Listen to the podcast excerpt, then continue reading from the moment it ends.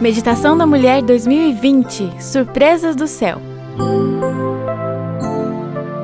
Eu sou Luciana Gruber, revisora na Casa Comunicadora Brasileira. 21 de janeiro. O Deus maravilhoso dos milagres, parte 1. Entrega o teu caminho ao Senhor, confia nele e o mais ele fará. Salmo 37, 5. Certa noite, enquanto descia as escadas do prédio da universidade onde fazia o curso de letras, senti uma dor muito forte na perna esquerda. Meu marido e eu decidimos ir à farmácia para comprar um relaxante muscular. Fomos para casa e, em seguida, tomei a medicação. Esperava que a dor diminuísse, mas foi piorando até se tornar insuportável. Tivemos que ir ao hospital. Fui examinada pelo médico de plantão que imediatamente mandou aplicar uma injeção intravenosa de um analgésico. Esperamos por algum tempo, mas nada mudou. Ao contrário, a dor só aumentava. O médico prescreveu a seguir uma injeção de outro medicamento mais potente.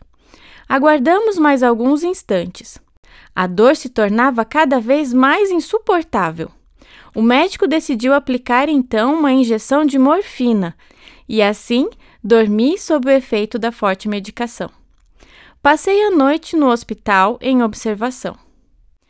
Na manhã seguinte, o médico que havia me atendido veio me visitar acompanhado de dois outros médicos, um ortopedista e um traumatologista. Quando me pediram para ficar em pé, não consegui. Não tinha força para firmar a perna esquerda. Resolveram então que eu deveria passar por uma mielografia para tentar detectar o problema. Pelo exame, foi constatado e confirmado que eu era portadora de uma hérnia de disco na região lombar e precisava passar por uma cirurgia imediatamente. Fiz todos os exames pré-operatórios e a cirurgia foi realizada.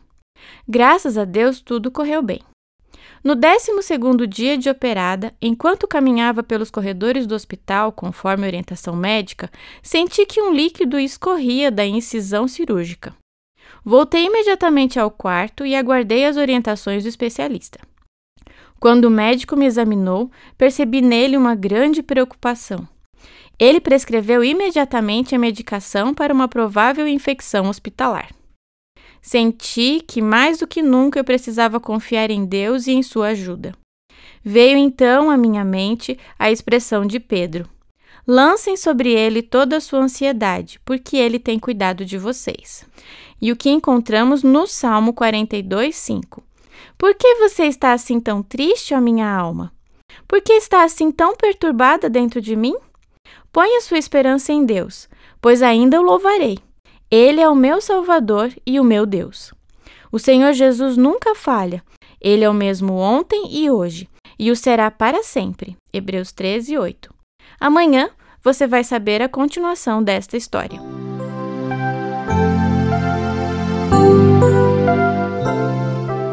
Texto escrito por Lucinda dos Reis Oliveira.